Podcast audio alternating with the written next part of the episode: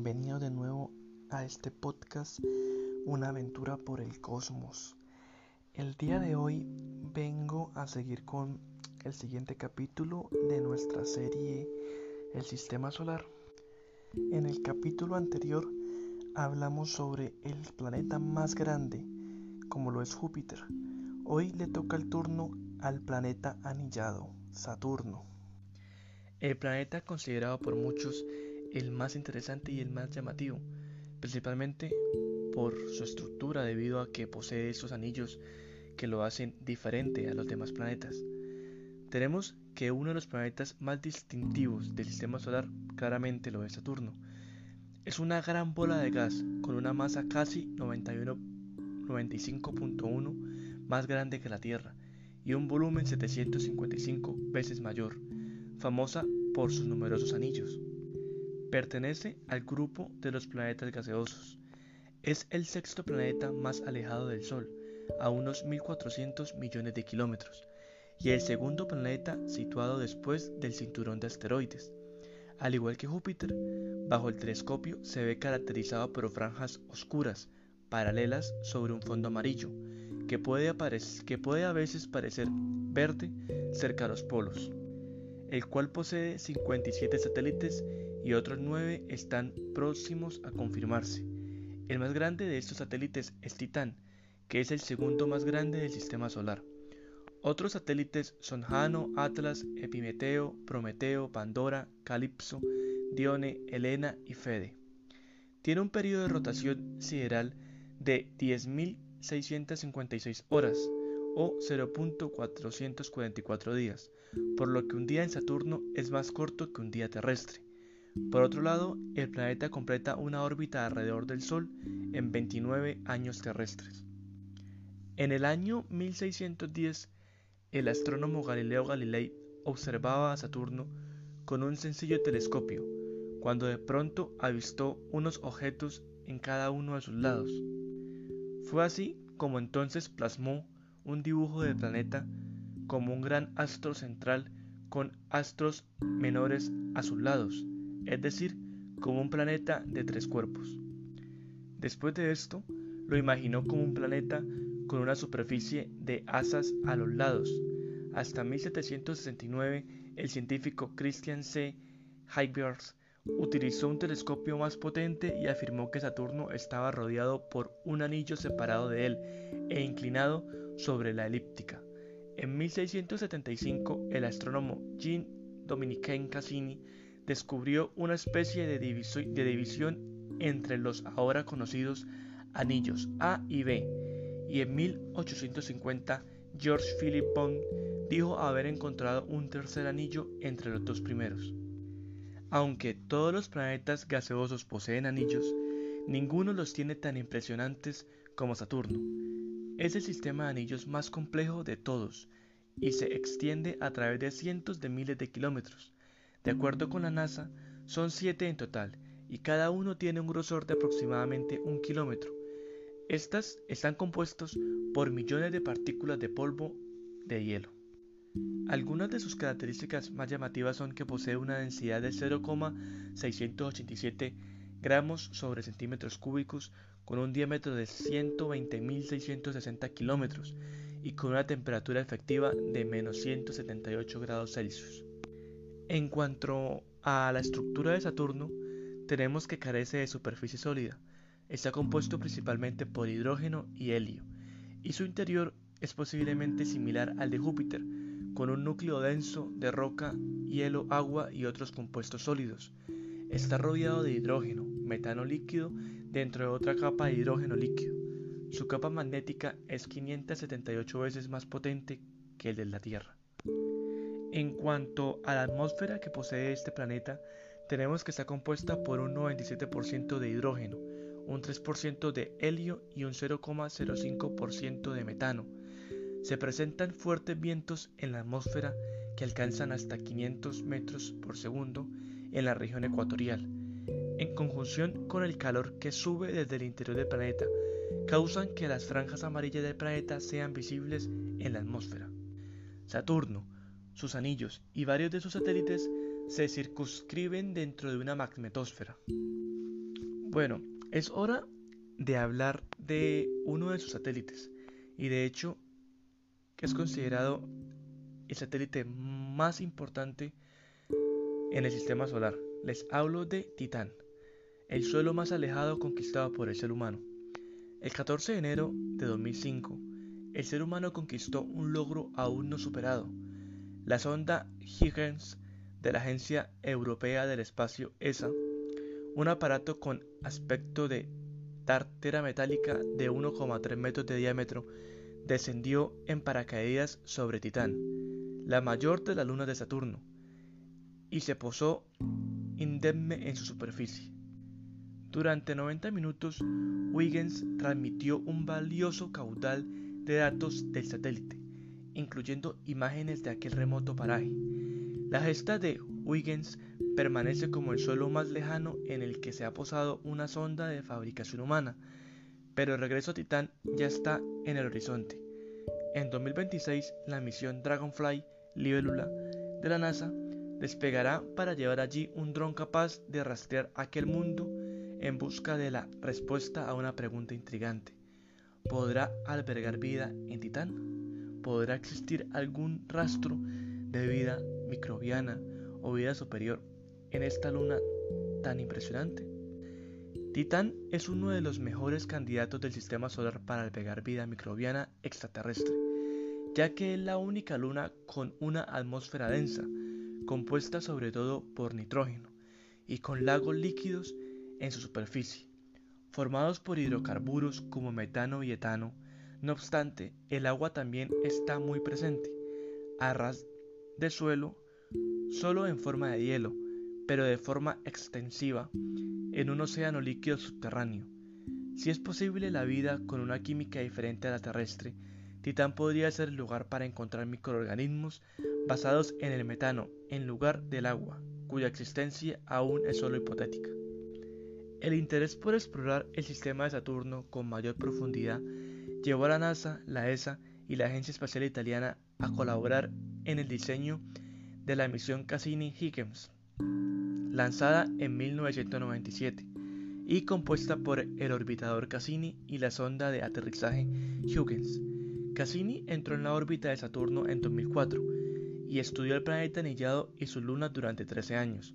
El 25 de diciembre de 2004, Cassini liberó a Huygens en el primer intento de sonda para poder posar un artefacto en la superficie de un mundo del sistema solar exterior. Huygens estaba diseñado tanto para tocar suelo sólido como para flotar, ya que no se sabía si encontraría tierra firme o pues algún tipo de líquido.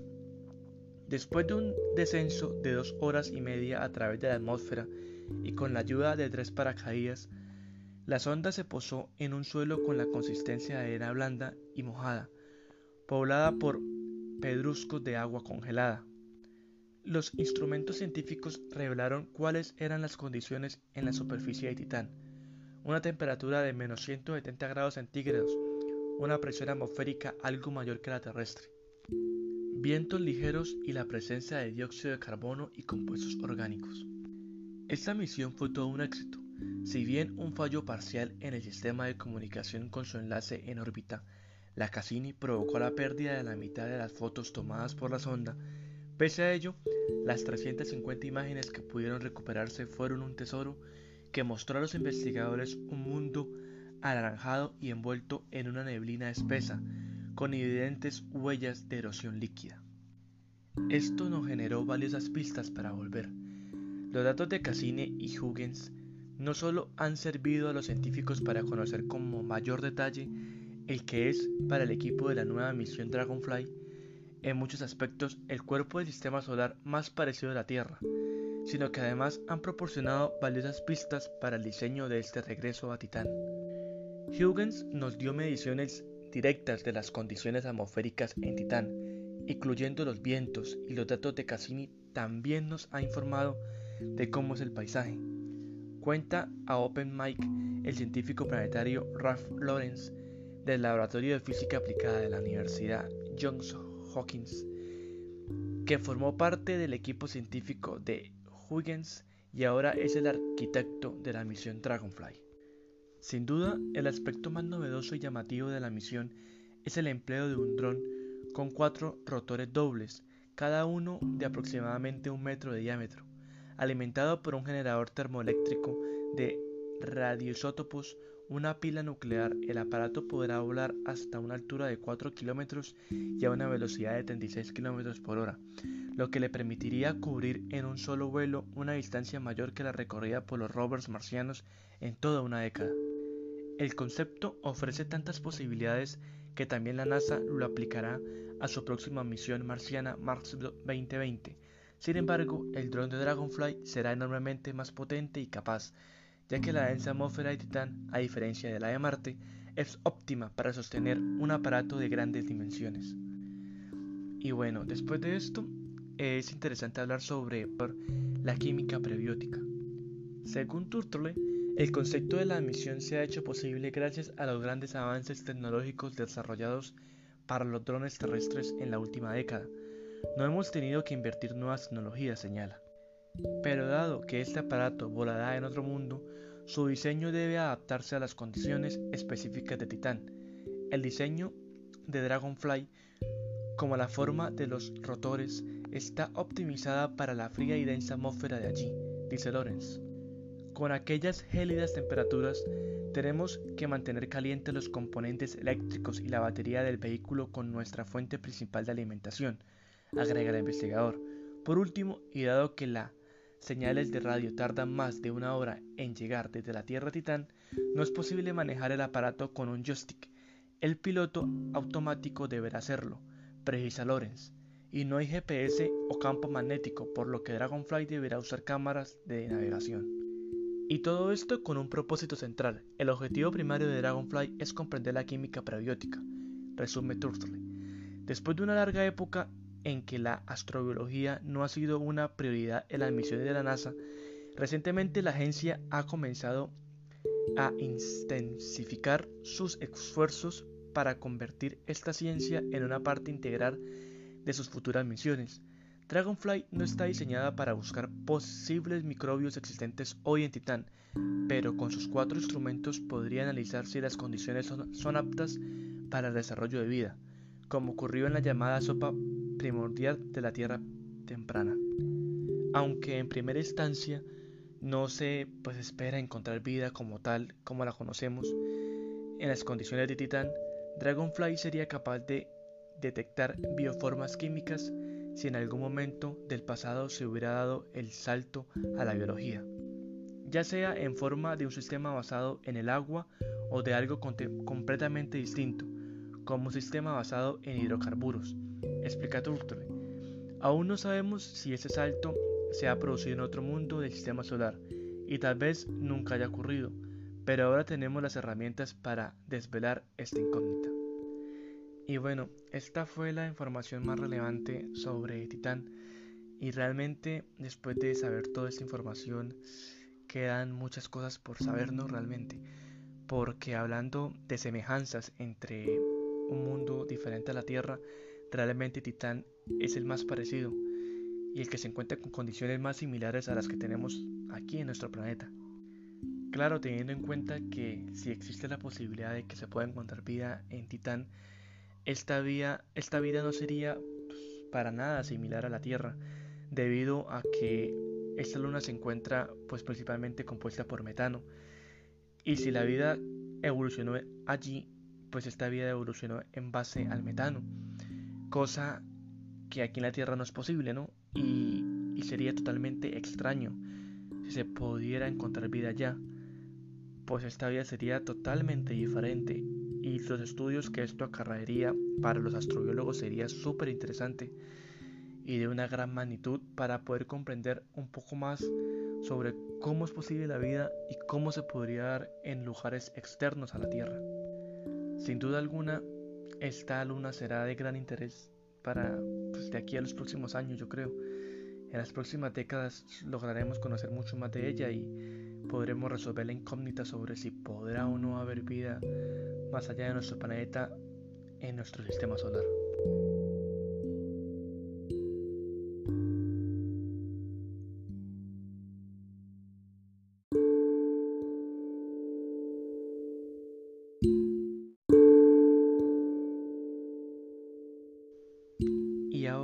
Es el turno de Encélado? ¿Esconde un océano de agua líquida? Bueno, la nave espacial Cassini lleva desde mediados de 2004 orbitando Saturno y remitiendo datos a la Tierra. Encelado es uno de los principales satélites interiores de Saturno y orbita dentro de la parte más densa del anillo E, la zona más exterior de los anillos de este planeta. Sus características han hecho de esta luna objeto de investigación astronómica desde hace años. Ahora, la sonda Huygens ha descubierto que bajo la corteza helada de Encélado se esconde un océano global de agua líquida. El hallazgo ha sido publicado por la propia NASA y la revista Icarus. Estudios previos de los datos de Cassini habían sugerido la presencia de un cuerpo en forma de lente de agua o de mar bajo la superficie. Tras los recientes datos de gravedad recibidos por la nave espacial, se abría la posibilidad de que esta presencia de mar podría ser global. Los últimos datos analizados por los científicos confirman que así es. Encelado contiene un reembortorio enorme de agua líquida. Este fue un problema difícil que requiere años de observaciones y cálculos con una variada colección de disciplinas, pero confiamos en que finalmente conseguiremos hacerlo bien, afirma Peter Thomas, líder del estudio.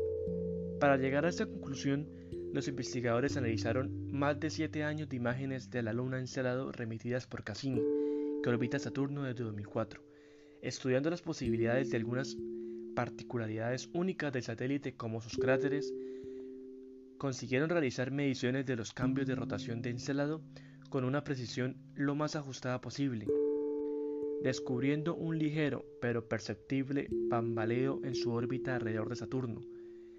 Midiendo este esta leve oscilación llamada libración, plantearon distintos posibles modelos del interior de Encelado, llegando al resultado final. Si la superficie y el núcleo se conectan rígidamente, el núcleo proporcionaría tanto peso muerto que el bambaleo sería mucho menor. Esto demuestra que debe haber una capa global de líquido que separa la superficie del núcleo. Esto expone Mate Tiscareno, coautor del estudio. El motivo por el que este océano interno no está congelado y permanece en su estado líquido sigue aún formando parte de los misterios de nuestro universo aún por resolver.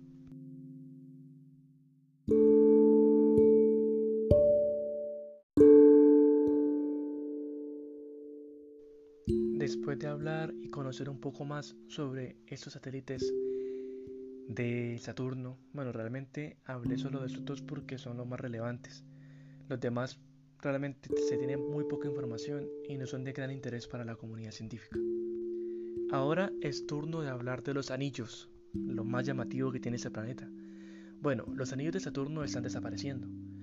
Los anillos de Saturno se están desapareciendo a una velocidad más alta de la que esperaban los científicos. Todo indica que su existencia será fugaz, que en términos astronómicos significa unos 100 millones de años. La NASA explicó que los anillos están viendo arrastrados al planeta debido a la gravedad del gigante gaseoso, por lo que se están desvaneciendo en forma de lluvia polvorienta de hielo. Por otro lado, tenemos la pregunta, ¿cómo se originaron los anillos en Saturno? En realidad existen varias teorías sobre los orígenes de los anillos de Saturno. Una de las más famosas es que podrían haberse formado cuando unas pequeñas lunas heladas que orbitaban alrededor de Saturno chocaron. Esto pudo haber sucedido porque sus órbitas se vieron perturbadas por la gravitación de un asteroide o cometa. Los anillos de Saturno son en su mayoría trozos de hielo de agua que varían en tamaño. Existen algunos granos de polvo microscópicos y también fragmentos de varios metros de ancho. De este modo, las partículas de los anillos quedan atrapadas en un acto de equilibrio entre la gravedad de Saturno, que quiere atraerlas al planeta, y su velocidad órbita, que quiere arrojarlas al espacio. En realidad es increíble pues poder observar que un planeta posee ese tipo de características, poseer esta cantidad de anillos y que a su vez hagan que la fisiología del planeta al verla de un lugar más lejano haga que éste pues obtenga eh, una imagen tan, tan hermosa y tan llamativa como, como la tiene Saturno.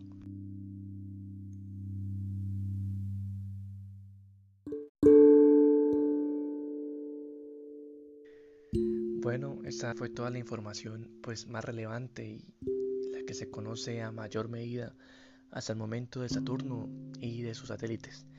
Espero realmente que esta información te haya agradado y haya sido de, tu gusto. Para mí en lo personal me parece fascinante este planeta. Sin duda es el favorito de muchos y es claro el por qué no. En lo personal prefiero, prefiero Júpiter, pero no cabe duda que Saturno guarda misterios súper interesantes y que esperamos que en un futuro próximo podamos conocer más y más y que ese planeta se nos haga mucho más familiar para nosotros. Y ya saben, si este capítulo, este episodio fue de su agrado, pueden suscribirse si están en Spotify o si están en Google Podcast, Apple Podcast, Breaky, Overcast, en Radio Public, eh, en cualquiera, en todos, en todos los sitios de podcast me pueden encontrar. Y pues si se suscriben, eh, pues le avisarán cuando suba próximos episodios. Realmente quiero pues que este que esta serie de episodios sobre el sistema solar pues venga más constantemente. También les estaré hablando sobre temas pues un poco más random, un poco más variado. Así que pues estén atentos. Realmente pues para mí es un agrado genial pues el que me puedan escuchar y el que pueda compartir esa información. Así que pues hasta la próxima. Eh, un saludo y que la pasen de maravilla.